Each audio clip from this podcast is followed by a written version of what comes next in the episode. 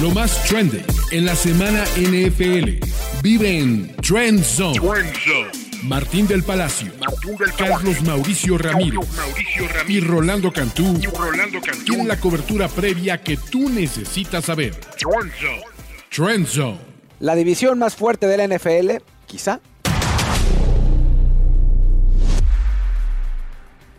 Quizás sea la división más fuerte de la NFL, la AFC Norte, con cuatro equipos que legítimamente tienen posibilidades de playoff. Arranquemos con esta previa, eh, Mariano, diciendo cuál tú crees que va a ser la decepción de esta división.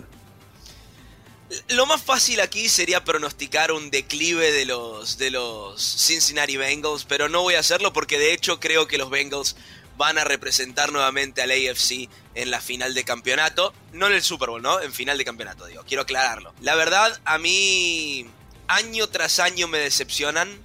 Tienen el plantel como para ganarlo todo, todos los años. Y simplemente se viven quedando cortos. Y creo que este año no será la excepción.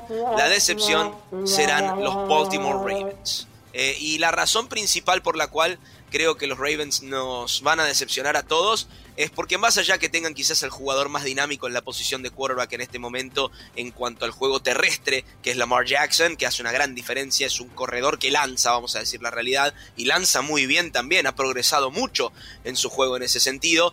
Eh, me parece que en el resto del plantel se va a terminar quedando corto en comparativa con el talento del AFC. Eh, tiene talento, tiene buen coaching, pero hay algo allí que me está faltando. Yo no veo a este equipo listo todavía para dar el paso siguiente. Me gusta la adición de Zay Flowers en esta ofensiva. Todavía no lo veo siendo un equipo listo para quitarle el trono a los Cincinnati Bengals. Y como ellos están preparados para ganar la división y no creo que lo hagan, eso ya constituye para mí una decepción.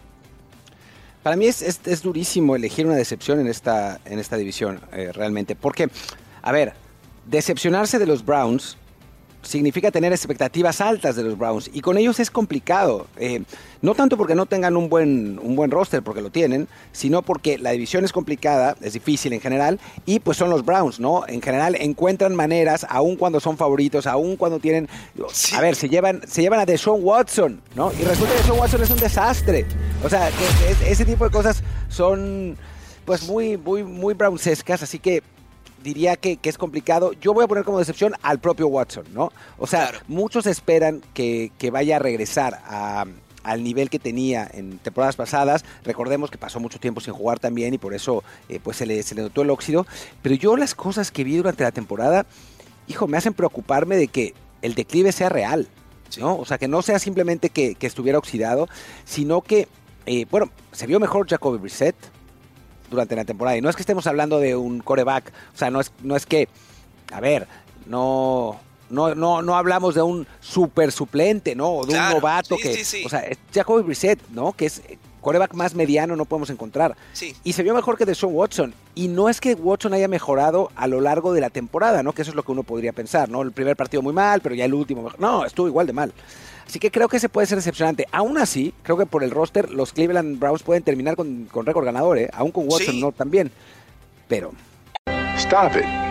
Get some help. Y a mí me hace ruido que no hayan traído de vuelta a Kareem Hunt. Eh, yo lo creo todavía un jugador muy dinámico que puede cambiar un backfield. Y habían encontrado algo interesante los Browns allí con Chubby Hunt. A mí me gustaba más esa dupla de lo que vemos el día de hoy. Así que vamos a ver, vamos a ver cómo se las arreglan. ¿Quién te parece, Mariano, el jugador o coach que marcará una diferencia en esta temporada en esta división? Es una muy buena pregunta en esta división porque por lo general uno cae en la tentativa de hablar de Joe Burrow, que es un ganador nato, o de Lamar Jackson, que es un hombre MVP, ha sido MVP. Pero voy a mencionar al hombre que considero hasta el día de hoy uno de los mejores entrenadores de la NFL y es Mike Tomlin. Mike Tomlin es un entrenador que con dos papas te hace un pollo a la crema. Es una cosa impresionante en ese sentido. Este roster de los, de los Steelers no es un roster malo. Bajo ningún punto de vista es un roster malo. Eh, sí, todavía no me convence Kenny Pickett. Y ahí es donde yo creo que Mike Tomlin hará una diferencia. Con un quarterback maltrecho como lo era Ben Roethlisberger, armaba planteles dignos de playoff temporada tras temporada con un Kenny Pickett que se ha mostrado al menos servicial en la primera temporada que ha tenido, tampoco es descollante su rendimiento y no va a ser quizás una estrella, con Kenny Pickett y a veces alternando con Mitch Trubisky, se las arregló para hacer una campaña respetable, al menos en este año de transición. La defensa de los Steelers sigue viva, siguen teniendo a Minka Fitzpatrick, TJ Watt es uno de los mejores Jets rushers de su generación. Me encanta este equipo de los Steelers como uno de los caballos negros de la conferencia, así que creo que Mike Tomlin es el determinante, el, hombre clave para que se conjugue todo lo que acabo de decir previamente y justamente llegar al potencial que acabo de decir que tienen de caballo negro, de sorprender a la gran mayoría de los equipos. A ver, la, digamos, la idea es hablar de un jugador que marca una diferencia, ¿no? Nadie dice si para positivo o para negativo. Claro. Y yo voy a elegir un jugador que puede marcar las dos, que es Kenny Pickett, ¿no? O sea, depende muchísimo de Kenny Pickett si los Steelers son un equipo competitivo o no. Recordemos que cuando volvió TJ Watt, ya con Kenny Pickett jugando, a final de cuentas los Steelers acabaron con siete ganados y dos perdidos. ¿Sí? ¿no? Estuvieron ahí. Eh, TJ Watt fue muy importante esa defensa, eh, obviamente Mike Tomlin, como, como bien decía Mariano, pero en una división tan compleja, sí necesitan que eh, su coreback sea pues diferencial, ¿no? O sea, sea por lo menos, digamos, bueno, porque los números de Pickett el año pasado fueron más mediocre e imposible, ¿no? 63% de pases completos, 2.400 yardas, 7 anotaciones, 9 intercepciones, 76.7 de rating. O sea, números medianos. Que, ojo, para ser un coreback novato no está tan mal. Trevor Lawrence tuvo muchos peores números. Y para ser un coreback novato del que no se esperaba mucho. Esa, es, la realidad, ¿no? O sea, la, gente pensaba que Kenny Pickett iba a ser. O sea, que se los sobreseleccionaron los Steelers, ¿no? Era una generación muy mala. Eh, si lo hace bien, si logra dar un paso adelante, si si tiene números competitivos, no geniales porque no los va a tener, pero competitivos, los Steelers pueden ganar la división. Wait for it. Here it comes. Almost there. En fin, quizá no ganar división, pero pueden pelear la división, ¿no? Contra los sí, definitivamente meterse en playoffs. Sí, ahí está. Que, se quedaron, además, ahí, ¿no? En, en la temporada pasada. Entonces, sí creo que Kenny Pickett va a marcar la diferencia. Si no es bueno, si tiene números otra vez igual, pues los Steelers van a tener, no, no marca perdedora porque nunca la tienen con Tomlin, no hay manera, pero, pero van a terminar 9-8 y, y otra vez no van a volver a llegar.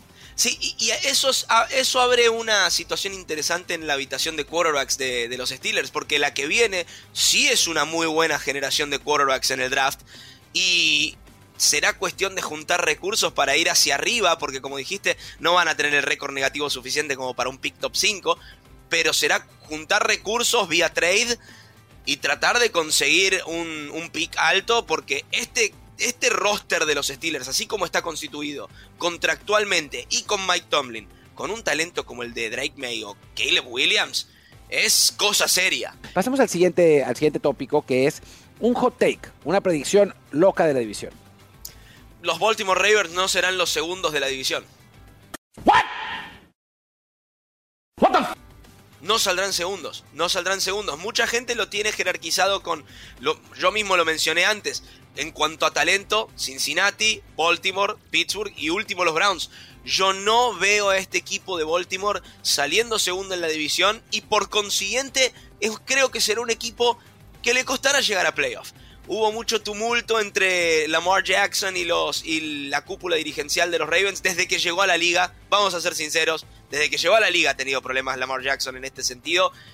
Desde lo contractual la situación se fue arreglando de a poco hasta que tuvo una resolución final, pero siempre está un par de derrotas de haber drama.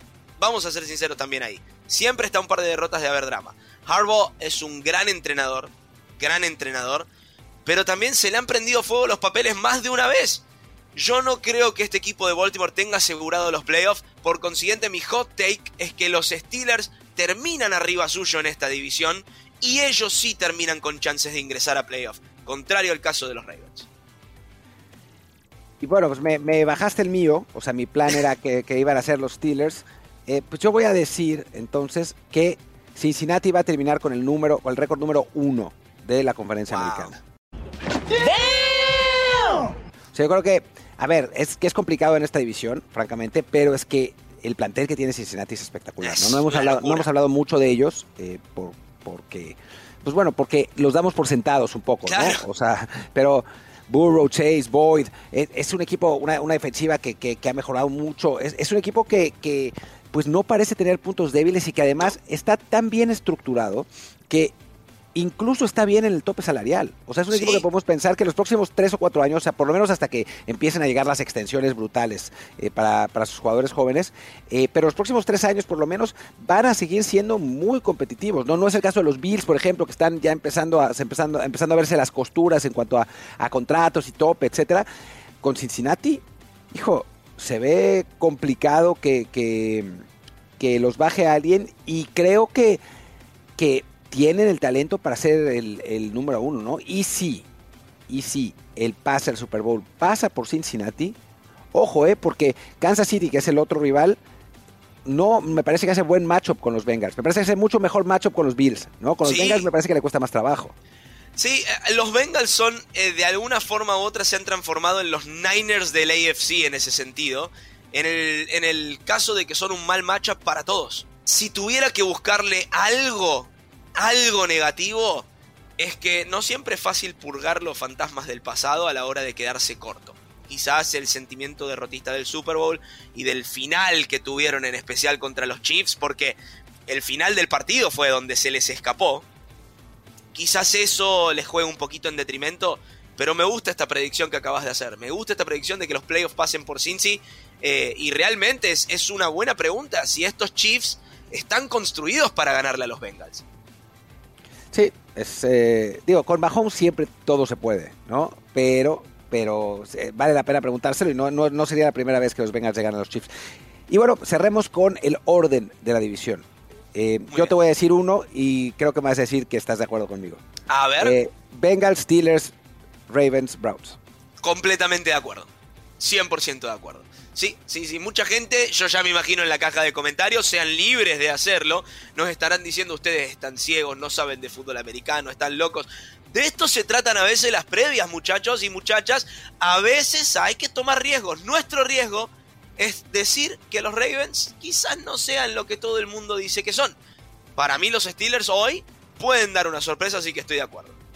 Bueno, en fin, muchísimas gracias eh, Mariano. Recuerden de eh, ponernos cinco estrellas en las plataformas de podcast, un bonito comentario para que más gente nos descubra y también en, YouTube seguirnos, eh, darle like al, al, video, suscribirse al canal de Mundo NFL y pues todo lo demás. Yo soy Martín del Palacio y nos vemos ya muy pronto con el arranque de la temporada. Chao, chao. Trend Zone. Conducción, Martín del Palacio, Carlos Mauricio Ramírez, y Rolando Cantú. Productor, Kerim Ruiz. Productores asociados, Omar Olvera y Alejandro Cabrera. Productores ejecutivos, Luis Obregón y Gerardo Chávez. Voz en off y diseño de audio, Antonio Semper. Una producción de primero y diez para NFL.